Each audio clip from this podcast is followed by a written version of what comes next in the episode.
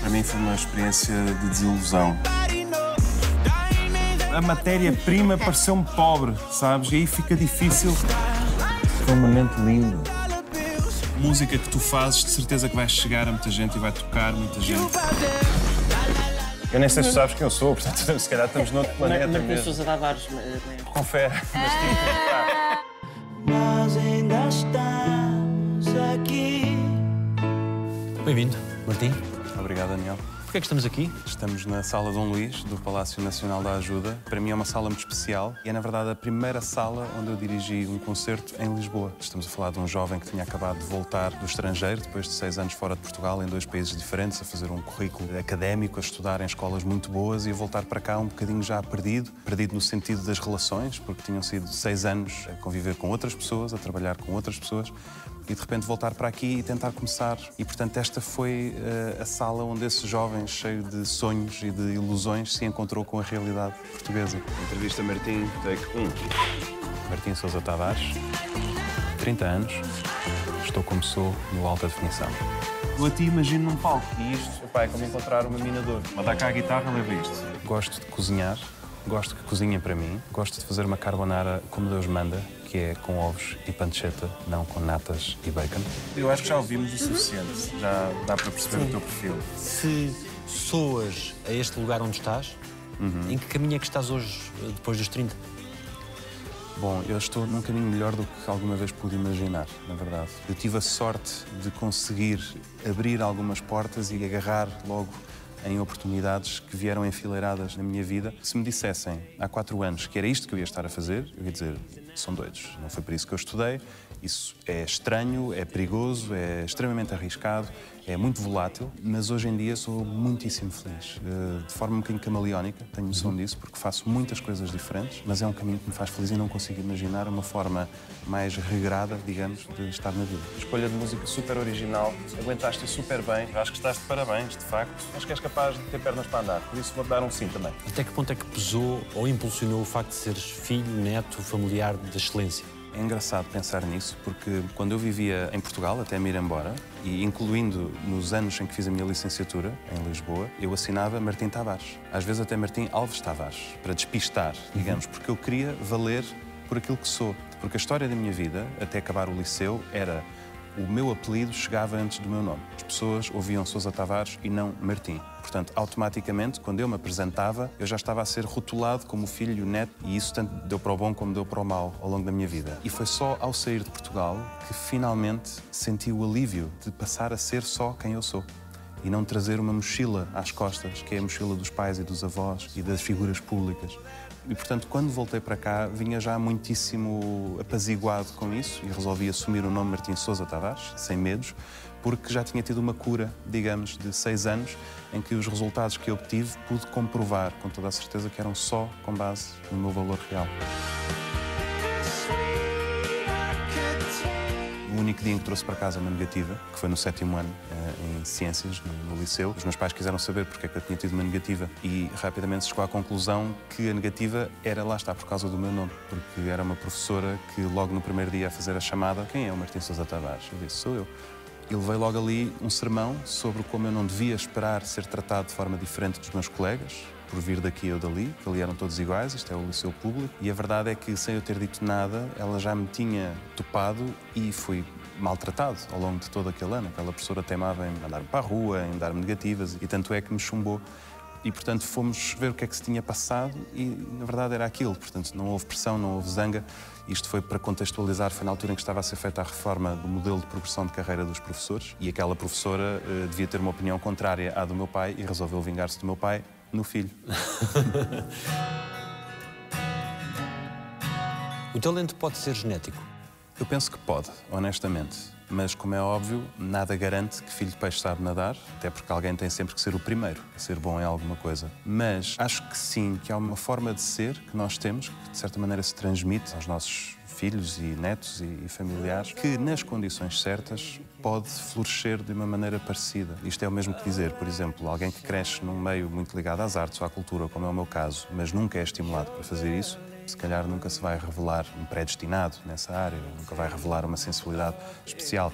Mas se a pessoa nasce com essa carga genética e depois à sua volta tem um micro ecossistema que potencia esses valores, então eu acho que é certo e sabido que alguma coisa virá cá para fora. No meu caso, o meio em que eu cresci era o meio literário, sobretudo, que é um meio com o qual eu não tenho nada a ver, pelo menos profissionalmente, mas abriu-me muitas portas de imaginação, de curiosidade, de criatividade, de sensibilidade, que levaram a que eu, nos meus anos de adolescência, fosse assim uma espécie de pessoa perdida. Eu desenhava, escrevia, tirava fotografias, escrevia música, tocava piano, ou seja, não havia nada que não me interessasse. Fazia um bocadinho de tudo e as coisas até vinham com facilidade.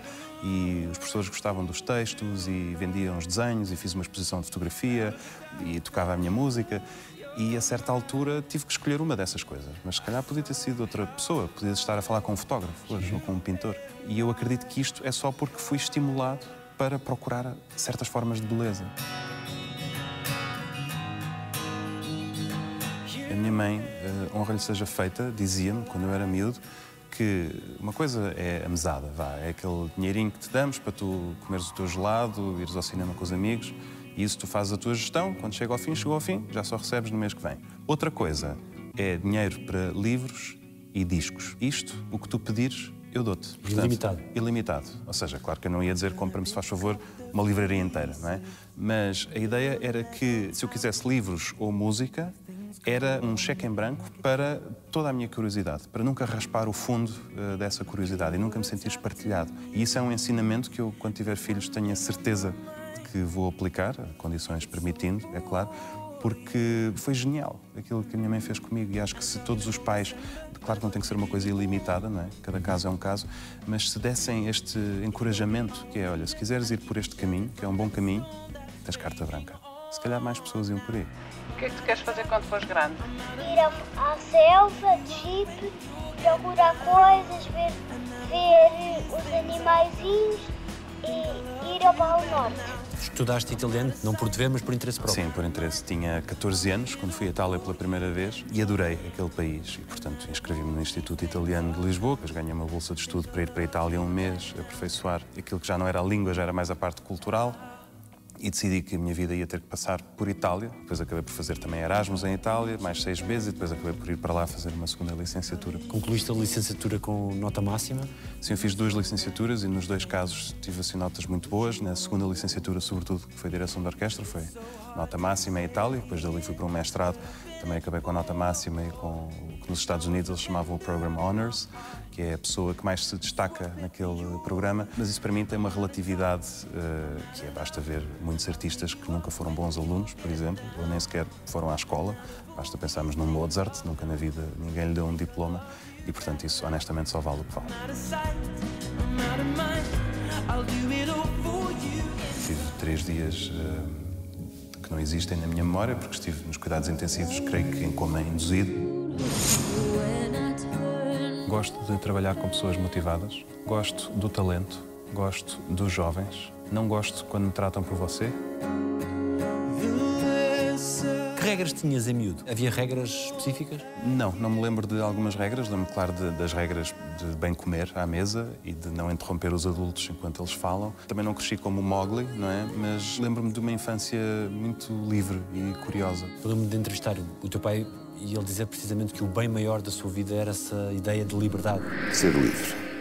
Uma coisa que eu mais queria na vida. Liberdade lá em casa começa ainda antes do meu pai, não é? O pai do meu pai, o meu avô, é uma pessoa que esteve presa várias vezes pela PIDE, que nas primeiras horas do 25 de Abril, aquelas horas incertas com o Marcelo Caetano ainda fechado, no quartel da GNR, ele estava lá empoleirado numa das guaritas com o megafone na mão, exatamente. Portanto, o exemplo de liberdade é esse, é uma liberdade que não fica só bem na boca dizê-la, uma palavra bonita, é uma coisa que tem um preço. E o preço a pagar, nós pagamos-lo eh, de forma grata porque acreditamos na liberdade. E depois torna-se quase uma intransigência, que não admite nada menos do que uma liberdade. E realmente eu cresci com o meu pai a ter uma postura muitas vezes a passar entre as balas, não é? De combativo, uma pessoa de causas, mas sempre livre. Foste mais ou menos protegido do que aquilo que gostarias? Diria que foi mais protegido, até porque pode custar a acreditar para quem vê uh, o Martim que eu sou aos 30 anos, mas eu tinha uma timidez absolutamente incapacitante. A minha mãe diz que só conheceu uma pessoa na vida que era tão tímida como eu, que era ela, quando, quando era, quando era miúda. Ou seja, é aquela timidez do miúdo que com 5 ou 6 anos está mesmo escondido atrás das pernas da mãe. Pois, se calhar, isso levou a um bocadinho de algum protecionismo da criança, vá. Mas a ideia que eu tenho é uma infância muito amada. Sou o filho mais novo do meu pai, o único filho da minha mãe, portanto, tive muita sorte de crescer e ser mimado, portanto, de fazer viagens, de ir a lugares muito especiais, ter memórias muito bonitas. A separação dos teus pais marca o início e o fim de qualquer coisa? Eu diria que mais o início até do que o fim, porque eu era muito novo quando eles se separaram, devia ter entre 5 e 7 anos. Portanto, não posso dizer exatamente o que é que estava a chegar ao fim. É claro que era a minha vida enquanto eu a conhecia, mas eu não era tão novo, honestamente. São poucas as memórias que eu tenho deles e são todas boas, mas são assim coisas um bocadinho isoladas, porque eu não me consigo lembrar de um cotidiano, por exemplo. Portanto, marca mais um início de uma vida em que a pessoa começa a descobrir o mundo, começa a aprender a ler, começa a fazer amigos e começa a constatar uma lógica que é aqueles que têm os pais casados e tudo isso, e no meu caso, um, um pai para cada lado mas também isso não é novidade, nem era nos anos 90, uhum. quando eu estava a crescer. Nunca me senti diferente dos outros por causa disso. Isso foi decisivo na construção da tua personalidade, esse facto de ter os, pais separados? Sim, olha, na verdade, o instrumento que está atrás de ti, o piano, que entra na minha vida por uma história que eu pedi à minha mãe um cão e queria um piano, essa história vem no seguimento da separação dos meus pais. Porque, de repente, temos uma criança com 6 ou 7 anos que fica a viver só com a mãe. E a minha mãe trabalhava, portanto, eu passava muito tempo em casa sozinho com as minhas coisas, as minhas brincadeiras e, portanto, eu queria um cão, queria essa companhia, que é normal, um rapaz querer aquele cão, não é? Para brincar e crescer com ele. E daí eu começar a pedir à minha mãe, e a minha mãe não é nada uma pessoa de, de cães, coitada, mas lá aceitou dar-me um cão. Ela própria deve ter reconhecido que realmente o miúdo merece ter aqui uma companhia, alguém com quem ele possa passar estas horas e, portanto, lá aceitou dar-me o cão. E é quando vai perguntar a dois amigos por artes do acaso eram músicos, o Bernardo Sassetti e o José Pedro Gil, pergunta-lhes que raça de cão é que eu vou dar ao Martim. E eles os dois disseram, não, um cão, tu não és pessoa para cães, tu vais a dar-lhe um piano, que ele vai achar muito mais graça. E foi assim que o piano entrou na minha vida e é, digamos, o isco que me põe na música e graças ao qual, muitos anos mais tarde, eu estou aqui. O homem é a sua circunstância? Completamente. Não podia ser mais assim. Us a song tonight. Quando cheguei à idade adolescente, desencantei-me do piano, porque nós queríamos era sair à noite com as miúdas e os meus concorrentes eram todos surfistas e skaters e eu estou aqui que a tocar os noturnos de Chopin. não, não vou longe assim, portanto foi a altura de encher a porta do quarto de autocolantes de marcas de surf e ir para a praia de Carcavelos também a surfar com os amigos e portanto aí o piano ficou arrumado a um canto. Anos mais tarde vi o filme O Pianista, do Polanski e fiquei muito impressionado com aquilo e na mesma semana puseram-nos na caixa de correio um panfleto de uma escola de música que tinha acabado de abrir e eu resolvi voltar a ter aulas e portanto aí voltei a pegar na música.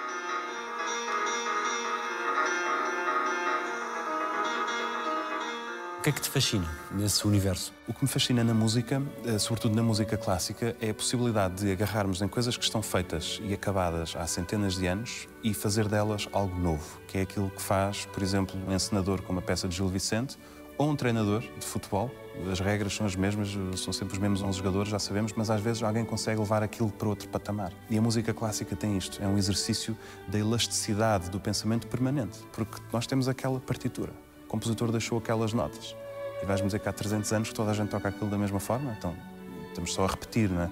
A ideia não é essa. E por isso, para mim, é uma coisa muitíssimo estimulante que depois, quase como uma filosofia, se aplica a tudo na vida. Porque se eu consigo olhar para a música que tem 300 anos e fazer dela uma coisa nova, então consigo olhar para a minha namorada, para os meus amigos, para uns sapatos que acabei de comprar como uma coisa mais nova, mais renovada que há a cada dia. E, portanto, nunca perco o amor por essas coisas. Descobrindo o belo sempre. Exatamente. Procurando e depois descobrindo. Mas o ato de procurar é importantíssimo, porque nós temos mesmo de querer encontrar a beleza. Ela não, não vem ter connosco, não nos vai cair em cima da cabeça. Às vezes temos aquele momento eureka, aquela epifania, aquele pôr do sol, mas é preciso procurar a beleza.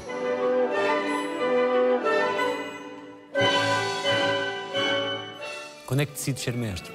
Eu decidi ser maestro quando percebi que não ia ser pianista, que foi mais ou menos quando tinha 16 anos e estava perfeitamente apaixonado com a música, mas o piano não era a minha voz. E depois descobri a música da orquestra, que é riquíssima, tem sons infinitos, timbres, texturas sempre diferentes e apaixonei-me por aquela música. A única forma que tu tens de pôr as mãos na massa e de fazer esta música acontecer é dirigindo uma orquestra. A orquestra tem de ser o teu instrumento. Os primeiros exercícios que fazes de direção de orquestra tens 40 pessoas a tocar para ti, a ver-te falhar. Portanto, primeiro tu tens de conseguir crescer na tua confiança e naquilo que te justifica estares ali, ao ponto de teres algo a dizer àqueles músicos. E só isto demora muito tempo. Depois, precisas que esse algo a dizer seja válido e que tu consigas passar a mensagem, tanto em sentido não verbal, com os gestos, como quando paras a orquestra para falar, para explicar as tuas coisas. Porque as orquestras são terrivelmente agressivas com os maestros. Pelo menos eu sinto isso enquanto jovem maestro, muitas vezes mais jovem do que todos os músicos que ali estão. Sinto que estou sempre a ser posto à prova e, portanto, eu tenho de vir quase que em velocidade de cruzeiro com muita serenidade, muita certeza daquilo que venho fazer, capaz de aceitar muitas bocas, muitas piadas que vão fazer. Que tipo de bocas? Coisas do género, antes de tu nascer, já eu tocava esta sinfonia. E tu precisas de, naquele momento, conseguir convencer aquele músico, mas todos os outros músicos que ouviram aquilo e dizem realmente, deixa lá ver como é que ele se safa desta, que tens a resposta para aquilo. Eu preciso de convencer as pessoas a acreditar na minha filosofia de jogo. E isso às vezes é difícil. A obra de Azus Seravat marca o teu percurso? Sim, a obra do Azus Seravat é uma obra engraçada na história da minha vida. Dou-te parabéns por teres decorado o nome, porque Azus Seravat é Sousa Tavares ao contrário. E essa é uma história de quando eu tinha para aí 17 anos. Eu costumava ir de férias com família para Lagos, e há a Academia de Música de Lagos, onde todas as manhãs eu alugava uma sala que tinha um piano de cauda, ia para lá estudar umas horinhas, porque em meados de junho eu tinha sempre uma audição e, portanto, tinha que tocar. E há um dia que estou lá na minha rotina e decido porque é que eu não faço aqui um concerto em Lagos, só para os amigos, para as pessoas que estão lá em casa e os conhecidos. Convidei as pessoas, imprimi um programa que tinha as peças todas que eu ia tocar, mas resolvi introduzir lá duas ou três que eram minhas, porque eu escrevia música, mas não dizia a ninguém, tinha imensa vergonha. Portanto, vou inventar aqui um compositor, que é o Azor Seravat, escrevi uma biografiazinha para ele, que era um compositor checo, que morreu nos campos de concentração, portanto não se sabe muito sobre ele e tal. E pensei, esta mentira tem a perna curta, porque as pessoas vão perceber, o nome é estranhíssimo, ler ao contrário. Mas no fim do concerto e tal, vieram-me dar umas flores e uma amiga do meu pai veio dizer, olha, gostei imenso, sobretudo daquelas peças, daquele Azor Seravat, aquilo parecia água, era assim uma coisa... E eu até disse, está, está a brincar comigo, não é? E não, não estava a brincar, estava a falar a sério. E eu aí percebi que se calhar não era a pior coisa do mundo assumir escrever música em nome próprio. Não gosto de passar muito tempo nas redes sociais, mas gosto de pôr coisas nas redes sociais. Não gosto do estado das coisas, gosto do meu país, gosto de estar com os meus pais, sobretudo quando sou eu a querer estar com eles. O que é que aprendeste com o teu pai? Aprendi hum, o gosto por certos prazeres que para mim são elementares, mas para muitas pessoas são quase excêntricos. E a ideia que eu tenho do meu pai, ainda hoje quando penso nele, é uma pessoa tem um mundo riquíssimo na sua cabeça e passámos muito tempo só os dois, no Alentejo, em casa dele e noutras paragens. E eu lembro-me de muitas vezes, imagina, estamos a jantar os dois, já só com uma vela acesa, assim na, na penumbra, vou-me embora, vou-me deitar, qualquer coisa, e passadas duas horas, penso que ele ainda está acordado e vou-me despedir e ele está exatamente na mesma posição, a fumar o seu cigarro, a pensar. E aos olhos de qualquer pessoa, este homem é um ermita, é um antissocial, é um sociopata, está aqui a pensar no quê? Mas esse exercício do pensamento demorado e continuado é algo que eu acho extremamente saudável e tenho tentado cultivar na minha vida. E creio que ele também aprendeu isso da minha avó, há uma frase da minha avó que ele gostava de citar que é viajar é olhar. E de certa forma esta capacidade de estar num lugar e deixar que seja o mundo interior a encher a experiência é um ensinamento que eu levo dele. Uma relação feita de mais silêncios do que de palavras?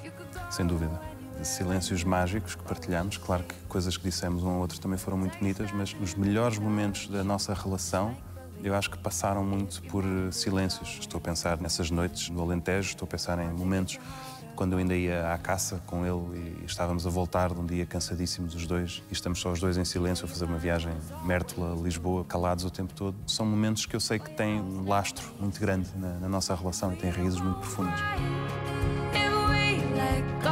Que é que crees que para ele foi fundamental inculcar em ti, como semente?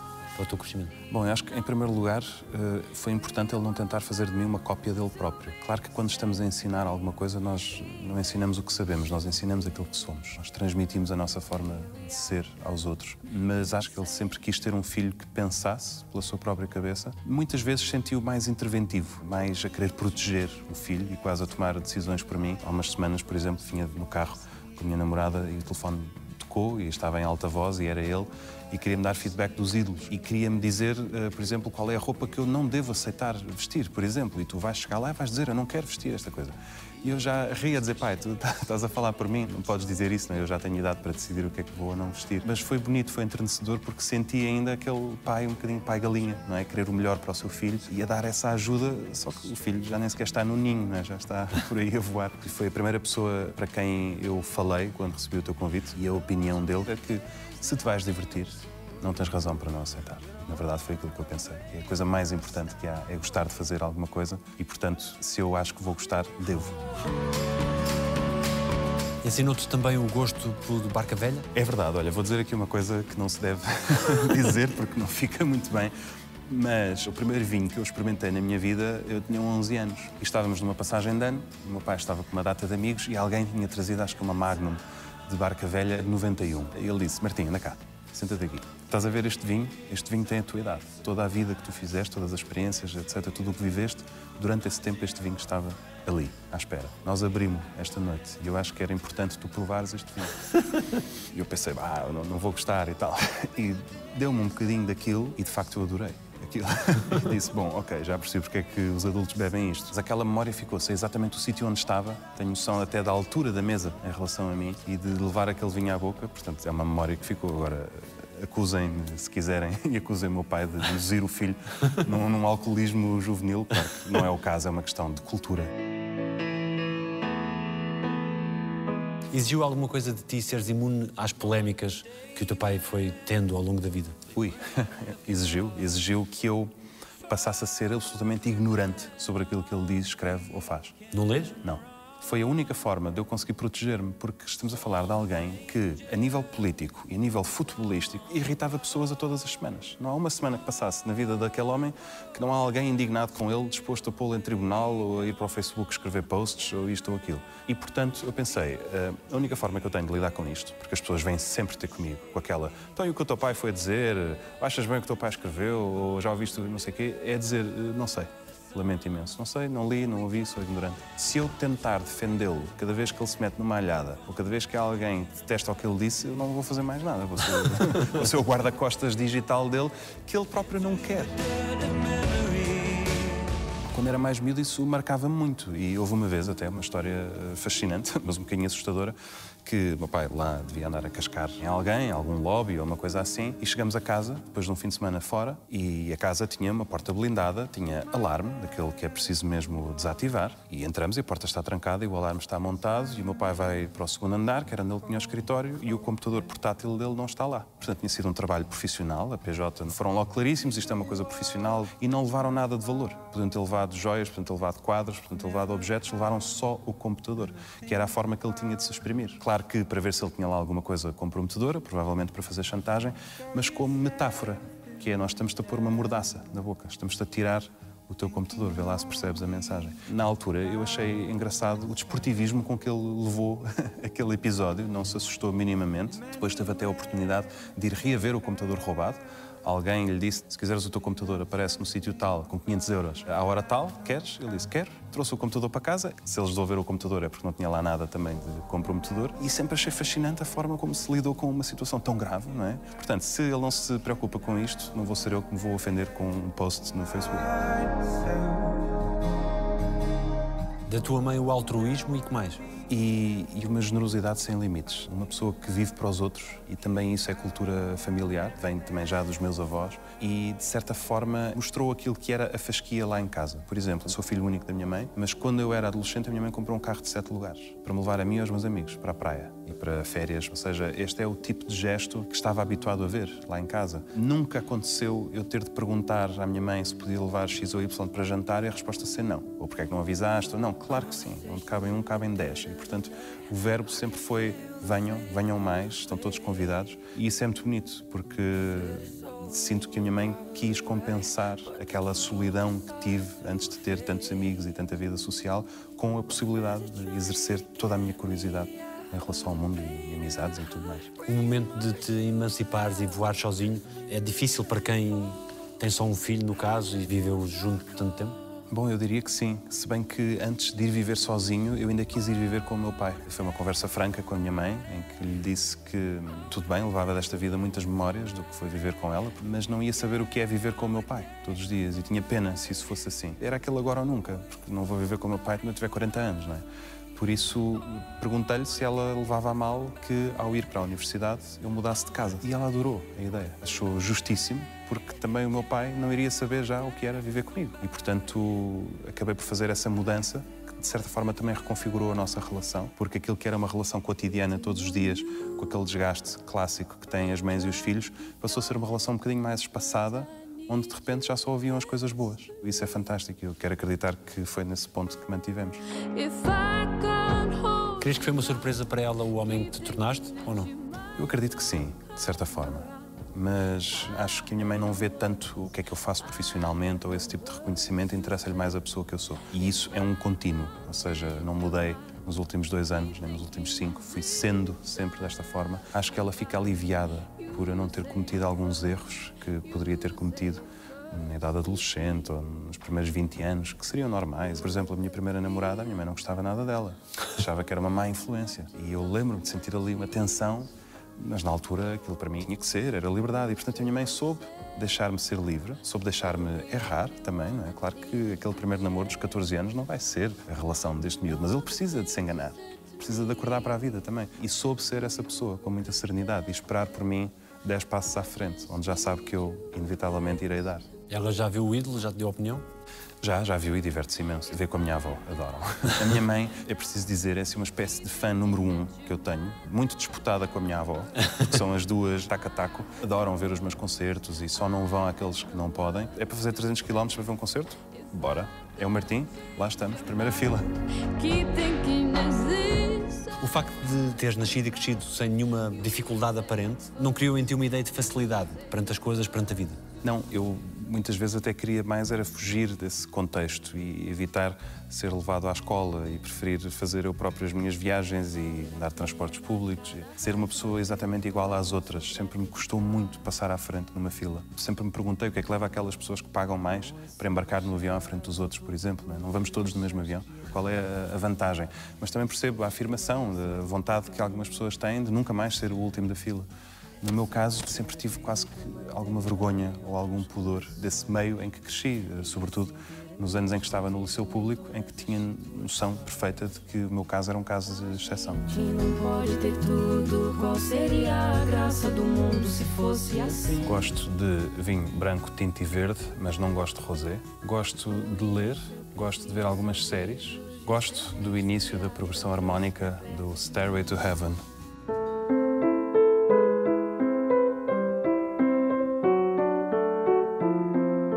Tu assumiste como missão tornar mais acessível a todos a música clássica.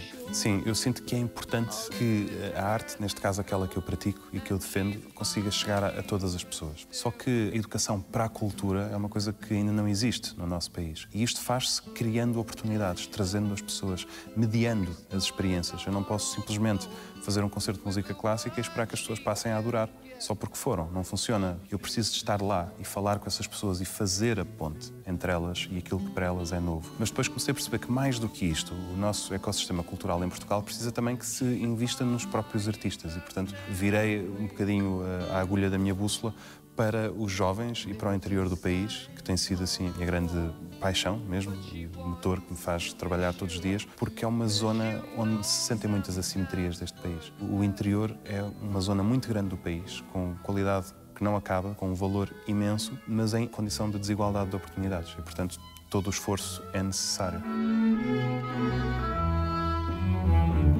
Conhecimento que tens da arte e da música clássica faz-te um desconhecedor da música mais popular e brejeira ou tens alguma literacia na matéria?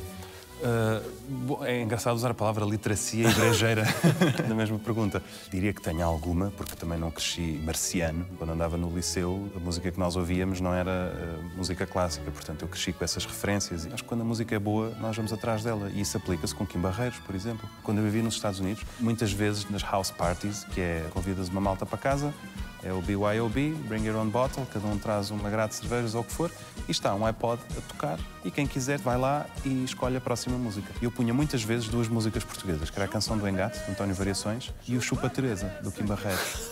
E faziam um sucesso enorme. Eu punha só pelo valor musical, porque aquela música é extraordinária. E as pessoas adoravam, né? e, e, e tinha muita piada ver os americanos a tentar balbuciar a letra do Kim Barreiros e a perguntar-me o que é que aquilo queria dizer. E tu explicavas? Eu explicava, sim. Explicava que isto é música tradicional portuguesa, nas festas, nas aldeias do nosso país. Isto é o que manda abaixo a festa. E, de facto, é música extraordinária. Tem todos os ingredientes para fazer a festa.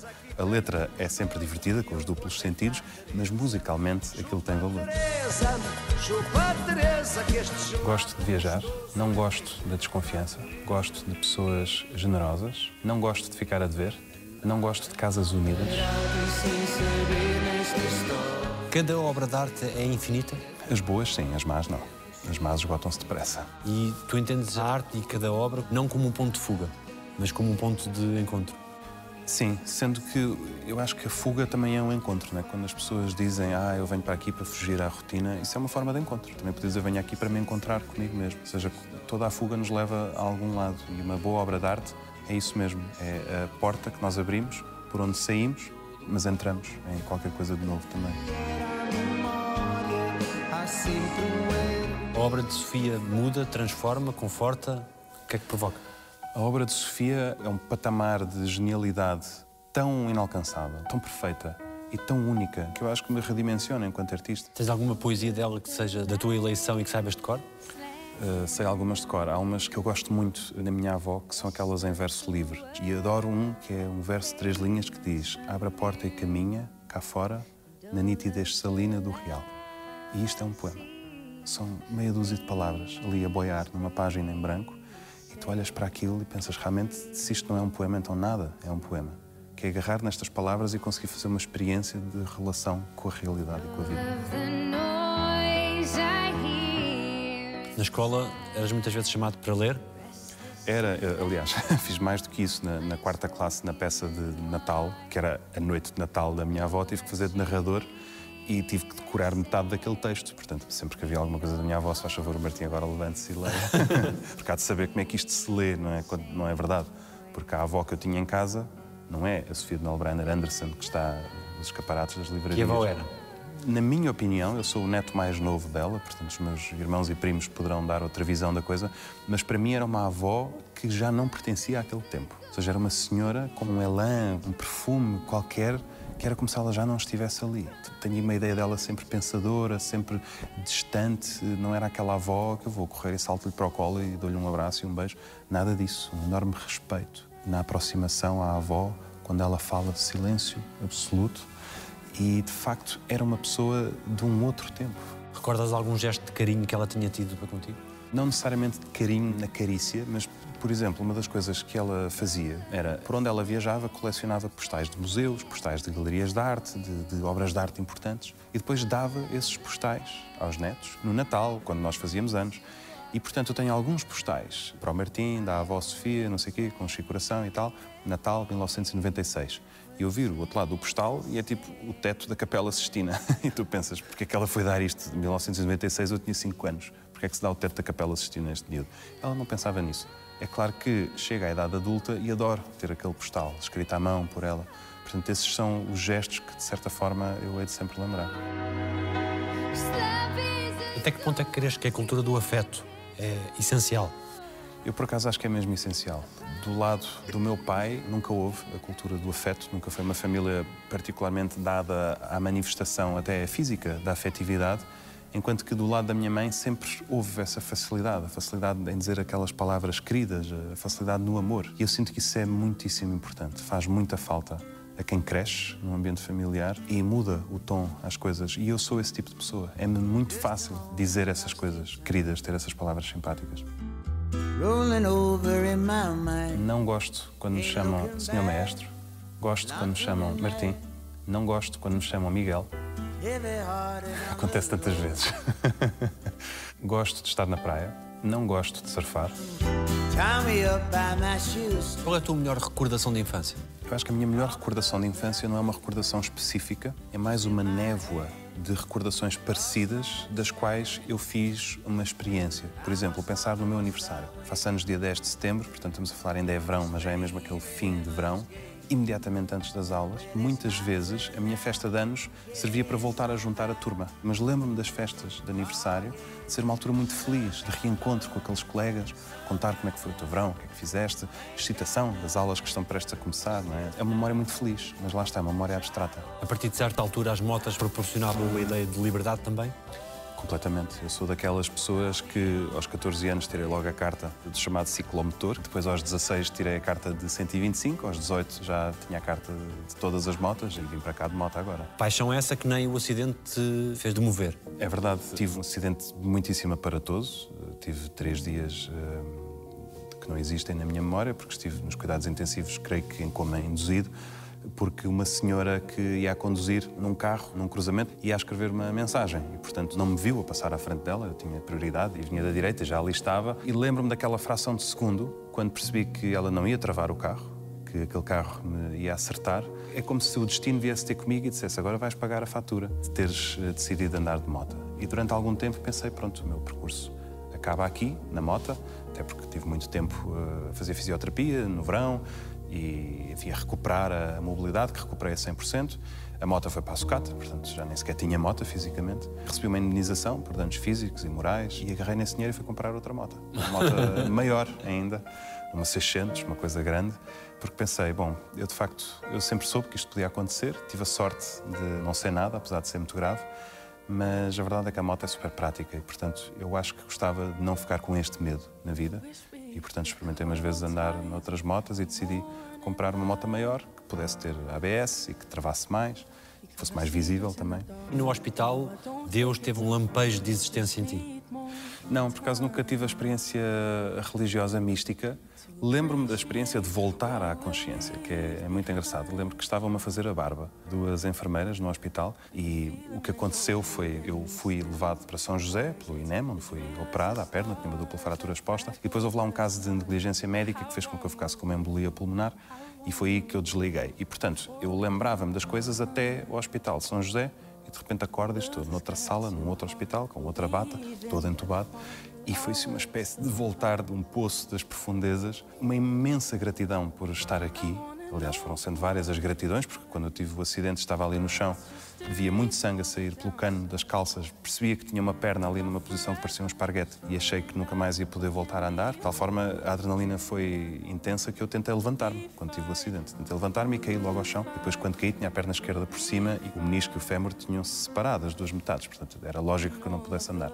E eu ali pensei, bom, eu estou paralítico então, das pernas para baixo. E naquele momento tive de fazer as contas com a minha nova realidade e o que aquilo provocou em mim foi uma imensa zanga. Eu fiquei muito zangado mesmo com a senhora, porque era muito injusto aquilo. Depois percebi que não, e portanto foram sendo vários graus de gratidão, e o último deles foi esse voltar ali àquela sala e dizerem-me: está tudo bem, agora vais começar a recuperar. E, e pronto, sinto que foi uma sorte uh, muito grande, não é? mas confesso que Deus não me tocou ainda. Gosto de voltar aos mesmos sítios. Gosto de sentir que sou um cliente habitual. Não gosto que as pessoas me tomem por adquirido. Não gosto de ser previsível. Quão benevolente, quando dirijo, és com o erro? Às vezes fico extremamente frustrado com erros que não deviam acontecer porque foram trabalhados e fizemos um plano para que ele não existisse e supostamente as pessoas sabiam o que deviam fazer e ainda assim ele acontece. Mas cada erro tem motivações diferentes também, é preciso perceber isso. Uma coisa é um músico enganar-se porque está nervoso, porque quer dar o seu melhor, infelizmente falhou. Outra coisa é enganar-se porque não ouviu aquilo que eu disse esteve desatento, ou ouviu, mas não lhe interessou. Portanto, esse erro aconteceu.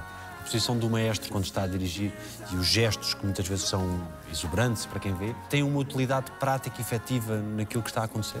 Tem. É quase uma espécie de polícia sinaleira, ou seja, há mesmo um código específico naqueles gestos, claro que depois cada mestre faz os seus. Muitas vezes eu até procuro fazer o mínimo possível, porque se eu der menos informação, os músicos são obrigados a procurar mais informação. E isso faz-se não só olhando para mim, mas também ouvindo-se uns aos outros.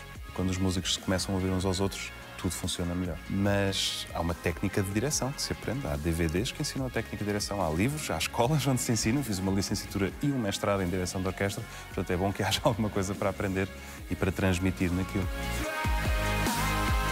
A emoção também vem nas partituras. Também, às vezes até de forma verbal, eh, muitos músicos falam um bocadinho nada de italiano, porque, por tradição, todas as indicações que se põem na partitura são em italiano. Por exemplo, um allegro, ma non troppo, nós sabemos que é allegro é alegre, que é uma coisa assim a andar, ma non troppo, mas não demasiado. Portanto, já isto é uma indicação. Como é que devemos estar? Muitas vezes temos indicações do género expressivo, cantabile, e aqui sabemos que cantabile quer dizer que aqui tem que ter um caráter vocal, não é? que tantas vezes andamos a pedir nos ídolos também, e portanto a partitura já é um mapa de emoções, muitas vezes. Alguma coisa que leves mais a sério do que o teu trabalho? Não, não há nada que eu leve mais a sério do que o meu trabalho, sendo que muitas vezes nem o meu trabalho eu levo a sério. Eu acho que, ou seja, eu faço as coisas com seriedade, mas eu não me levo muito a sério. Eu acho que isso é fundamental. No dia em que eu enrijecer ao ponto de achar que sou isto ou aquilo, que devo ser tratado por maestro ou que mereço uh, certos rapapés, então deixo de me reconhecer, porque falta o charme, falta o sentido do humor. Se eu não sei rir de mim próprio, não faz sentido estar a lidar com uma coisa tão maleável e tão bonita como é a arte. Quão sério é o amor para ti?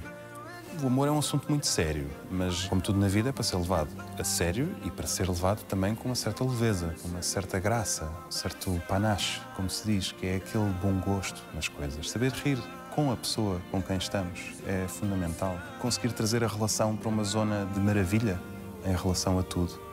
Não se consegue isso se estivermos enrijecidos e só quisermos o sublime, sempre o sublime. O amor é música também? Eu diria que sim, o amor é música, o amor é, é uma espécie de banda sonora até da nossa vida, porque quando estamos num estado de amor, apaixonados ou numa relação muito longa que nos faz muito felizes, é como viver numa nuvem eh, emocional que é a banda sonora dos nossos dias.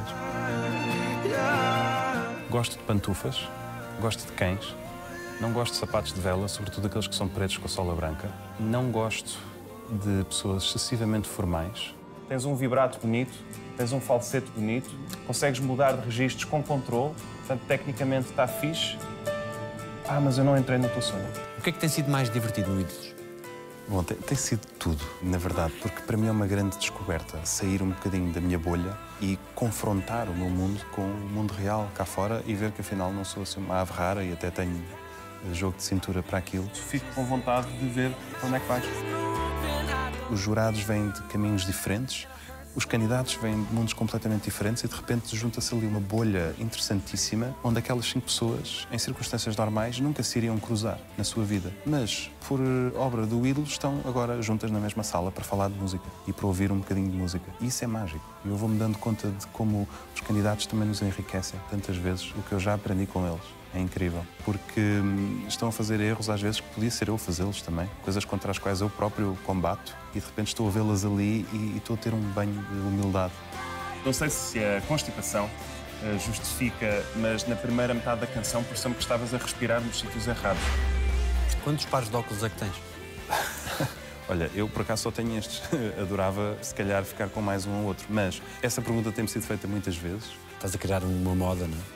Sim, acho que sim. Sou o gajo dos óculos, dos ídolos, porque a Joana nunca muda os óculos dela. Eu é que fui mudando e, portanto, agora não sei se vamos continuar a manter esta fasquia de diversão uh, ocular. E assim que abriste a boca, a pessoa logo, este gajo vai passar. Uhum. Como é que avaliarias os restantes membros do júri? Acho que tu estás de parabéns, porque fizeste ali uma equipa que funciona quase como as peças de Lego. Aquilo encaixa assim, como se tivesse sido feito para encaixar. E a verdade é que há ali uma complementaridade que é genial, é cósmica porque a Joana diz coisas que depois eu vou completar, mas depois vão ao posto com a Ana, que acha que é diferente, e depois é o Tatanka que embrulha aquilo tudo e dá aquilo um sentido, por exemplo. E às vezes funciona tão bem que parece que é encenado. As pessoas já me perguntaram, vocês têm isto decorado? Às vezes nós estamos com a escuta para ouvir melhor e dizem, ah, eles ali estão-vos a dizer o que é que vocês têm que dizer, não é? Não, não, não é verdade. Aquilo é mesmo espontâneo. Ninguém ali está em modo de representação. Estamos a ser absolutamente genuínos e a coisa é que funciona bem. Eu gostava de ver até onde é que tu consegues esticar essa corda porque neste momento tu és bom a fazer isso e, e é fixe. Gosto da minha família, gosto da minha namorada, dos meus amigos, não gosto de rotinas, gosto da novidade gosto de ser desafiado. Qual foi a melhor coisa que disseram sobre ti? Eu acho que a melhor coisa que me disseram sobre mim foram coisas que me disseram a mim, como obrigado por esta oportunidade, que dizem muito sobre mim. Muitos dos músicos que tocam na Orquestra Sem Fronteiras, que eu fundei para os apoiar, a orquestra fez três anos há uns meses, e muitos músicos vieram-me agradecer. E eu acho que esse agradecimento, dizendo muito sobre eles, também diz muito sobre mim, enquanto a pessoa que montou esta estrutura, para que isto pudesse ser possível, para que aquele obrigado se pudesse materializar.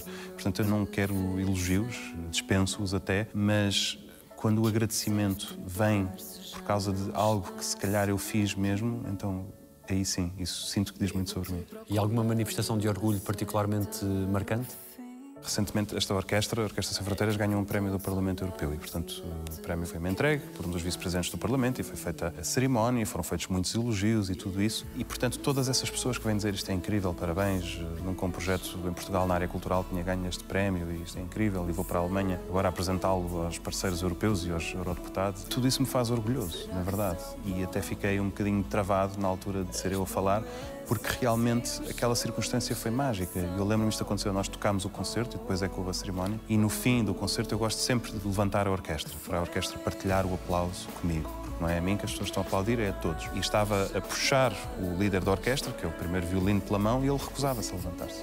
E o público estava de pé a aplaudir. E o que ele fazia com esse gesto era obrigar-me a aceitar aquele aplauso. Obrigar a que o aplauso fosse para mim, naquele momento. E eu puxava e ele não queria vir. E às tantas, bom, eu sou o chefe, portanto, faz favor, levantem-se lá, antes que eu me chateie, ou antes que eu chore aqui. Porque foi sentir assim um banho de gratidão que me deixou de sensibilizado. Palavras são caladas, foi ali o sítio onde eu e tu Alguém te deve um pedido de desculpas? Eu acho que algumas pessoas devem, mas eu já esqueci. Tu pediste desculpa a todas as pessoas a quem querias pedir? Hum, infelizmente não. Algumas pessoas perdi-lhes o rasto e gostava de, em retrospectiva, poder eh, pedir desculpa ou pelo menos saber que essas pessoas eh, não ficaram magoadas com certas coisas. De que é que sentes culpa? Eu acho que sinto culpa de todos os momentos em que não fui grato o suficiente, por exemplo, em relação aos meus pais. Sinto culpa dos momentos em que não fui verdadeiro. Acho que no geral é isso. São assim as duas coisas mais pesadas. Se fosse garantida uma resposta a uma qualquer pergunta tua, o que é que tu quererias mesmo saber? Eu quereria perguntar se é isto a felicidade. Porque eu acho que é. Mas se calhar há algo mais. Mas eu sinto-me tão feliz por ser quem sou e por estar neste lugar da minha vida. Queria saber se é isto. O que é que dizem os teus olhos? Eu acho que dizem isto mesmo, que sou uma pessoa feliz, grata e que, que olha para a vida como um presente. Obrigado, mestre. Obrigado, Daniel. Feito. Está feito, bela conversa. Muito bom, muito obrigado. Gostei muito. Olha, bem escolhido o sítio, até porque isto foi silencioso. Foi ótimo. Não foi? foi ótimo. Aqui,